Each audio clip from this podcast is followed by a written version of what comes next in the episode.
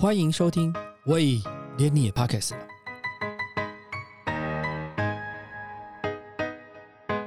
大家好，我是威廉。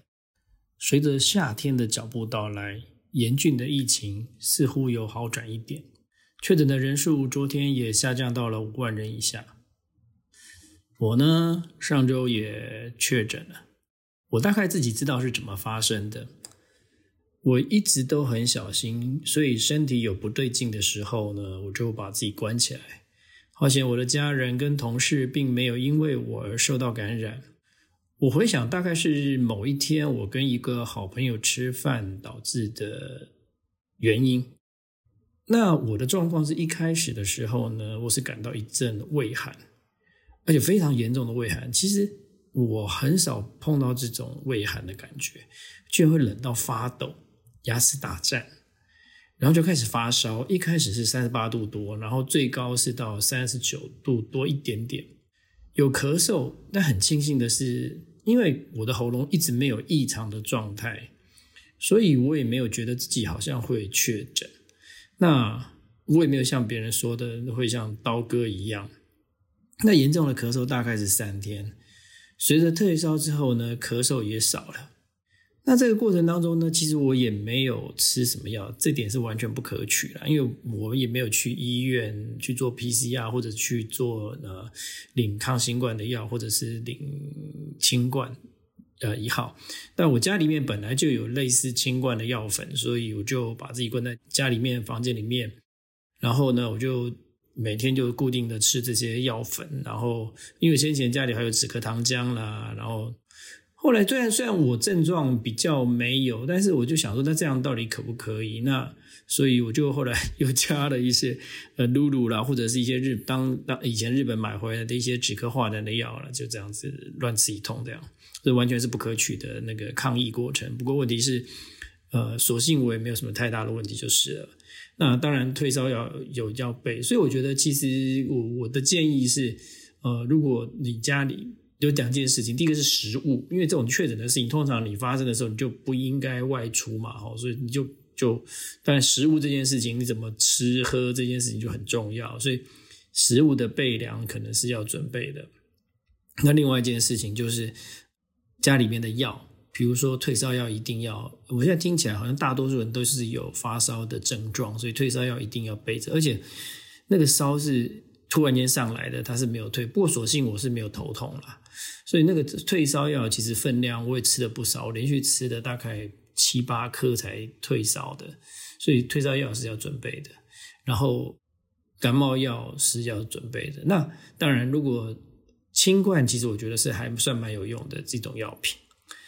我我觉得我还蛮庆幸，就是这次过程当中没有太多不舒服的感觉。那我是不太相信有什么无敌星星啦，所以之后我还是会戴口罩啦、洗手啦这些事情。但是当下我有一种失落感，好像自己不想要确诊，然后守了两年多，很在意很多事情，可是就这么样子一餐饭的功夫就攻破了，这样我会觉得很不值得。那过去都在干嘛？可是当然。得完之后也很轻松，也就觉得说，对我来讲，我觉得好像这个两年的疫情就对我来讲是告一段落了，好像就是可以好好的重新准备出发这样子哈。所以，当然现在手口罩还是戴，手还是在洗，那也没那么害怕，心情也比较轻松一点点。那今天呢，那我来分享，真的疫情期间我在家里面干嘛？就看书嘛，然后让给自己一些呃比较静心思考的时间。其实我很少一个人待在房间里面想事情、看事情。当然工作还是有在做了，因为根本没有什么症状。我礼拜天确诊之后，礼拜一就开始恢复上班，处理公司。大家就，然后请公司赶快把一些需要的东西快递来，然后在家里面可以工作这样子。那礼拜二、三其实都很正常了。然后半年该检讨的事情也是在检讨。那当然，我最近就是在家里面的时候，利用空闲时间就看了一些呃，当然跟虚拟货币、比特币的书有看，然后又另外看了一本我喜欢的呃战国的书跟电影。那今天我来谈的这个叫做《无用男之城》，它是讲一个日本北条家的忍城的攻防的故事。那这是其实是一本很旧的书，那它也有同名的电影，叫做《noborous》，然后就是一个无用男的城。那其实呃，这个故事是，我想大家常常玩日本战国游戏，对于战国历史有涉猎的人都知道一个人石田三成。那当然，对他的评价有各种不同的评价啦。有人说他是忠臣，有人说他是逆臣啊。那当然，随着主政者的不同，当然都有不同的说法。尤其是对于他跟着丰臣秀吉处理一些呃税务的问题，然后还有那个那时候当呃丰臣秀吉打朝鲜、打中国的时候，军队的运补啦，中间的一些沟通的过程，其实就引发了后面啊为什么他会跟丰臣家的那些呃武将们。包含加藤清正或者是呃福岛正则、黑田长政这些人的对立，那当然还有他处理的丰臣秀智跟千利休的过程。虽然他是等于是帮他的主君去处理这些事情，但是最后的所有的负面的评论啦，还有所有的回馈回应都是在他身上啊。那这个《吴用男之城》在二零一二年呢，由野村万斋主演的，导演是那个。威犬同一心跟那个同口真词哦，那他的故事背景是在讲天正十八年的六月，一五九零年的六月，发生在那个五丈国的忍城之战。那五丈国呢，就是当时是那个呃北条家，就是关东的雄霸的家族北条家，他控制的这个城。那在天正十八年的时候呢，丰臣秀吉呢就发动全国的大军讨伐北条家。那当然，北条家呢就。要他所有的下小原田城以下的所有的城池呢，就备战哈，然后就要对抗这个呃丰臣秀吉。其实，在这场战争的过程当中的前因啊，是因为说丰臣秀吉呢为什么会让石田三成去打这个忍城？因为就丰臣秀吉来看，忍城是一个最好打的城，里面只有五百个人哦。然后呢，这个这个真的是眼睛一闭，掐指一捏，就这城就捏碎了。然后。因为呃，石田三成一直就没有那个他的武功啊的那个名望是不高的啊。然后这个丰臣秀吉就告诉石田三成说：“哈，你不要让这个虎之助跟世松啊，就是福岛正加藤清正跟福岛清正则啊，一直嘲笑你是三线男之茶，三线茶之男啊。那这个三线茶之男呢，三线茶的故事是发生在一五七四年。那当时呢，还是那个。”长兵城主的丰臣秀吉，他还是织田信长的家臣。那那时候呢，他去在长滨有一次在打猎的时候呢，路过了一间小寺院，然后呢，他口渴嘛，天气很热，口渴，他就去庙里面讨一碗茶喝。结果呢，当时接待丰臣秀吉的人就是这个石田三成，他叫 Sakiji，就是佐吉。那 Sakiji 看到丰臣秀吉呢，气喘吁吁的。怕说那个热茶给他很难喝下去，所以他就送他就献上第一碗茶是比较大碗的凉茶。那个丰臣秀吉呢，就一饮而尽之后，乍大舌说：“嗯，好喝。”所以再给我一碗。这时候呢，时间餐这个 Sakiji 就送上了第二碗，他就送了一个半碗的茶，但是是有一点微微温的茶。那当然，丰臣秀吉是一个极度敏感的人，他一碰到这个茶水的温度的时候，他就知道，哎，这家伙是有一些心思、有一些意思的。所以呢，他就一饮而尽之后呢，他想说，那你第三碗会给我什么？所以又跟石田三成又要了第三碗茶。这时候呢，石田三成献上一碗刚刚沏好的热茶。丰臣秀喝完这热茶之后呢，就看着石田三成说：“你很工于心计。”你这三碗茶的目的是什么？那当然，石田三成就解释了他这三碗茶的目的啊。第一个就是因为你一热的时候呢，你你你没有办法好好的品茶，给太热的你会烫烫伤，所以就给你比较那个冷的茶。接下来等到你比较舒缓了之后呢，你就可以适合比较温度比较高的茶。然后最后呢，这个刚沏好茶就可以品茶这茶的这个味道香气这样子。那丰臣秀吉说：“你啊，很工于心计，你怎么知道我不会把你杀了？这么工于心计的人。”当然，石田三成就笑了一笑。后来呢，丰臣秀吉就跟这个主持要了石田三成，说：“说我要你这个这个小童，我带回去了。”所以自此之后呢，石田三成就跟着丰臣秀吉。但是因为石田三成本身的个性跟其他的武将不一样，所以本来他就是属于格格不入。但由于丰臣秀吉实在是蛮喜欢石田三成的这个聪明才智的，所以他就想要说，那这个忍城既然这么小，他就把这个功劳呢给了石田三成，所以他就派了给石田三成两万的大军，然后再加上这个长树正家，还有那个大谷吉继两个去辅助他，想说这这样大谷吉继在。也是一个很有武名的武将，两万大军打五百个人，绰绰有余，应该是可以彰显这个武名吧。那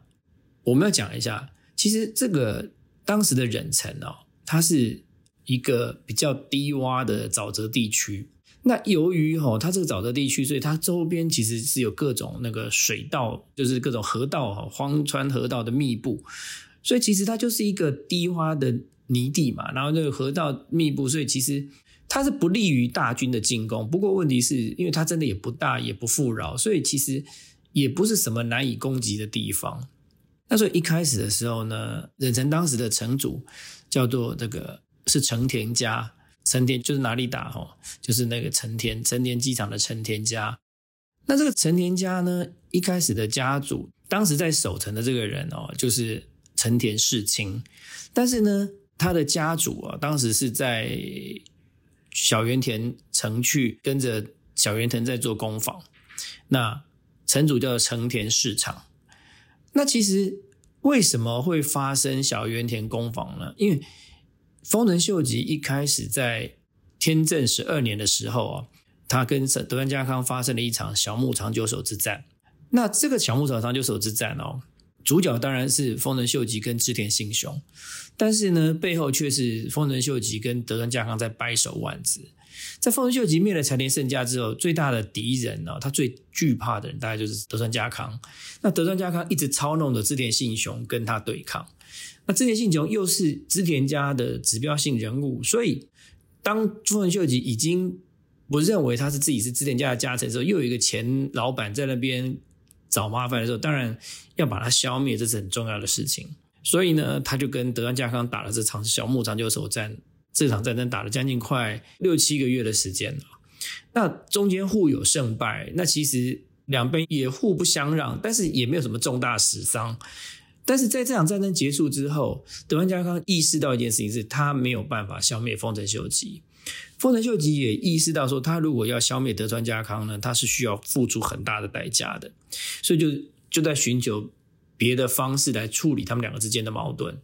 那在天正十三年的时候呢，丰臣秀吉被封为关白。那当然，这过程当中很多人来祝贺，但是德川家康一直没有来。那丰臣秀吉就非常在意这件事情，所以呢，他就想尽了各种办法，想要让德川家康来大阪对他称臣。于是他用的第一招就是，呃，让他已经出嫁的妹妹离婚之后呢，他把他妹妹硬嫁到德川家康去那边去当德川家康正室。那德川家康说实在的，没事接受一个年长的女性干嘛？当然他也不想跟他起冲突，于是就把的丰臣秀吉的妹妹接回来当成这个正室。哈，那当然接下来呢，他还是没有理丰臣秀吉的召唤，也是没有到大阪城去。所以呢，丰臣秀吉用了用了第二招，就是。让他自己的妈妈，所以当时的大正所，那以探望女儿的名义到德川家康那边去，然后等于是当德川家康的人质，换取德川家康到大阪去朝见。那有个故事，也是我们常常看一些丰臣秀吉跟德川家康为主角的大和剧里面有演啊，就是在会面的前一晚，丰臣秀吉特意的到德川家康下他的驿站去拜访德川家康。然后就跟他讲说：“呃，妹婿大人啊，这个明天哈，这个见面的时候，为了这个日本的安定，你可不可以对我低头一下下？这样子的话呢，大家都觉得我们是同一家人。那德川家康听一听之后，也觉得我既然已经来了嘛，面子做给你了，那低头一下下就就也没关系，没什么关系。所以呢，隔天在面见的时候呢，丰臣秀吉就故意就摆了一个谱。那德川家康呢？面见丰臣秀吉，就像我们那个日本的那个，你常看到就是坐下来，然后那个那个武士就跟主君禀报，就把头低下来，然后丰臣秀吉马上就说：“三河君，你千里迢迢来投靠，辛苦了。”之后德川家康就加码演出了，说可不可以请您将您的赠与之赐给我？丰臣秀吉对于这个加码演出愣了一下，后来他意会的这意思是什么？赠与之就是在日本的战国，你常看到那个战国武将的铠甲外面呢是披着一件背心，那这件背心意思就是你把这件赠与之给我，因为你不需要，我帮你打仗就好了，所以表示说我就是你的前锋，我帮你固守你的江山，所以丰臣秀吉就很高兴的把他的赠与之呢赐给了德川家康。那这个前提就讲完了，所以在天正十四年，德川家康跟丰臣秀吉的问题就告一段落了。但是这个北条家呢，因为德川家康是将他的女儿嫁给了这个北条家的当家的北条氏直呢，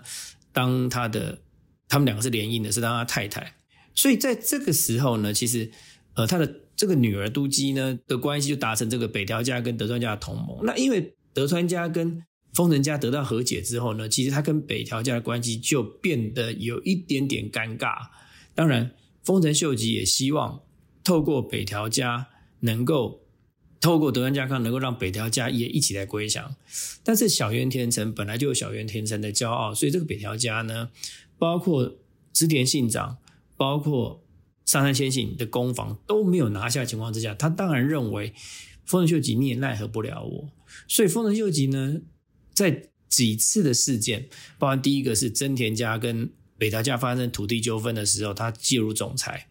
那他把一些争议性的土地割给了这个北条家，要求他等于割让真田家的利益，让希望让北条家能够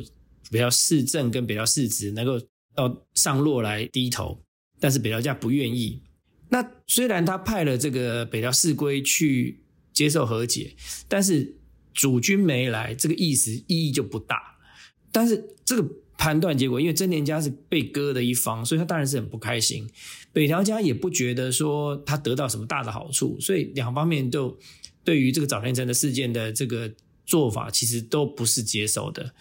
没多久，这个北条家呢又开始对这个早田城的周边又开始。产生的一些矛盾，那当然，真田家你我们从那个过去的对于真田家的这个了解，真田幸村啊，真田昌幸这个父子本来就是足智多谋，他很喜欢制造纠纷嘛，所以呢，当然是就引诱了北条家跟他才发生冲突，所以呢，北条家呢攻入了这个真田家的明湖桃城之后，违反了丰臣秀吉禁止当时天下大名互相的这个攻击的这个命令啊，就是。不无视令的这件事情，那丰臣秀要求北条家做说明。北条家不但无视丰臣秀吉的命令，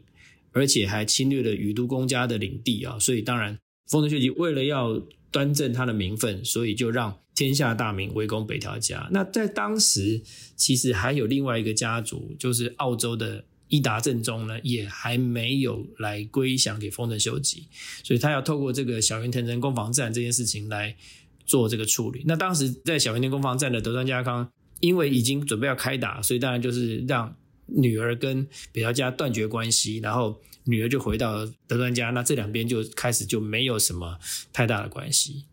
那回到我们讲的忍城，那这个忍城一开始的时候呢，其实就是一个大石头对一个鸡蛋的战争啊，所以一开始的时候呢，忍城其实也没有什么强大的作战意愿，说非要怎么样不可。但是这时候，那碍于他的这个。主君还在小渊天城，他们也不敢明目张胆的投降，只能私底下跟这个丰臣家就暗自求婆，互相有往来这样子。当石田三成呢在开战之前呢，想要进去劝降的时候呢，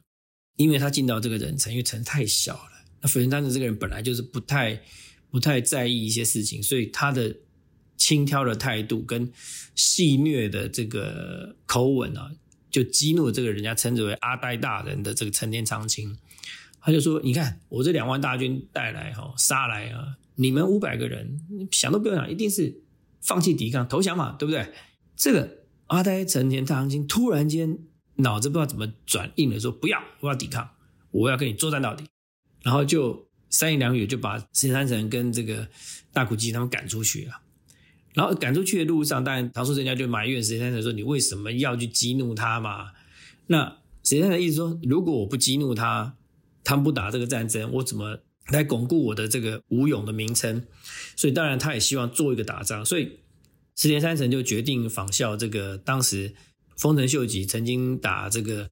备前高中曾用的水工一样，他觉得这地方是低洼地区，所以就想要 copy 他的老板的战争的模式，所以他就把周边的河道啊连接起来，土堤啊串联起来，就围成一个大堤防，把忍城围在中间，想要引河道的水水淹忍城，然后逼忍城投降。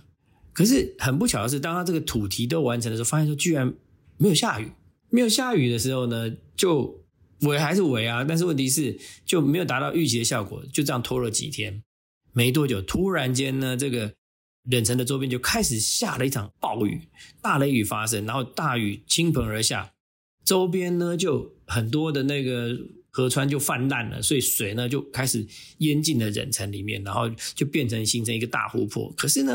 又有一个小插曲是，南方的围堤呢，可能不知道为了什么缘故，所以产生大规模的溃堤，水没有淹向忍城，不但只有淹到忍城，反而又倒流到攻城方去，又造成了小部分的伤亡。那这是题外话，那是这样子。所以备前高中城这件事情，它就这个忍城这个水淹呢，就过了一段时间，然后产生的是你也攻不进去。也打不出来，那就相对相方面就又僵持了一段时间。眼看着这小圆天城就快陷落了，石田三成也非常的着急，想说那怎么办？后来就另外的方法，就是把水退掉之后呢，直接强攻。然后呢，没想到这个水一退开之后呢，发现了一件事情是满地的泥泞，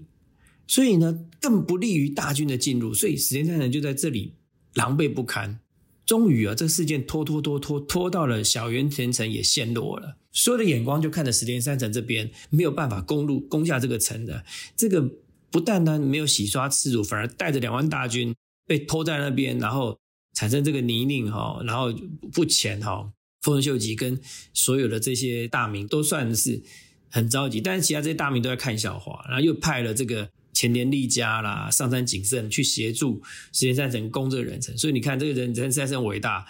一个小城五百个人，然后呢，出了石田三城，这几乎当时的名将都到了哦。但是呢，还是拿他没办法。最后呢，这个真田昌信啊，也去助战了。所以真田昌信就用了一招，他就跟那个石田三成说啊，我用一招啊，是你这辈子最不屑的，就是那种手段的方式啊。他就将北条氏政的头盔送进了忍城，告诉忍城说，你们的主君已经投降了，你也没什么好守的，你就放弃吧。那因为这样总统的协调，最后忍城就开城，然后那所有的忍城的人就离开了忍城，就把城交出来。那当然，实际上经过这场战争之后，也没有洗刷掉他不会打仗的耻辱，反而让人家看清楚他对于战争这件事情是一窍不通的啊。所以这就也就在这后来关原之战的时候，为什么德川家康就吃定了石田三成？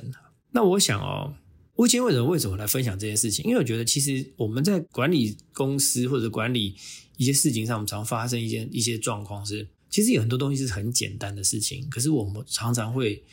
忽略了考虑它很多很多造成的因素，所以导致于本来很单简单的事情呢，会变得很复杂。另外呢，特别是在公司的人与人之间相处啊，有些时候讲话啦、语气啦、内容啦，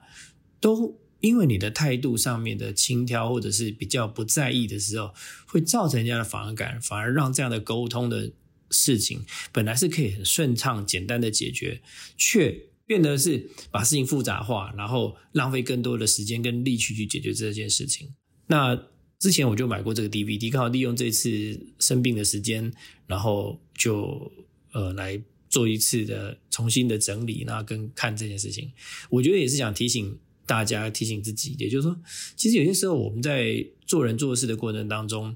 得饶人处且饶人，很多事情呢，应该要三思而后行，也不要因为很简单的事情，觉得它易如反掌，就轻忽任何事情都应该要谨慎而为之。好，今天我们的分享就到此结束，谢谢大家。感谢你收听，喂，连你也 pockets 了。如果你喜欢我们的节目的话，请记得帮我们按赞、订阅。加分享，也欢迎留言告诉我们你对节目的想法，或者是想听的主题哦。谢谢你。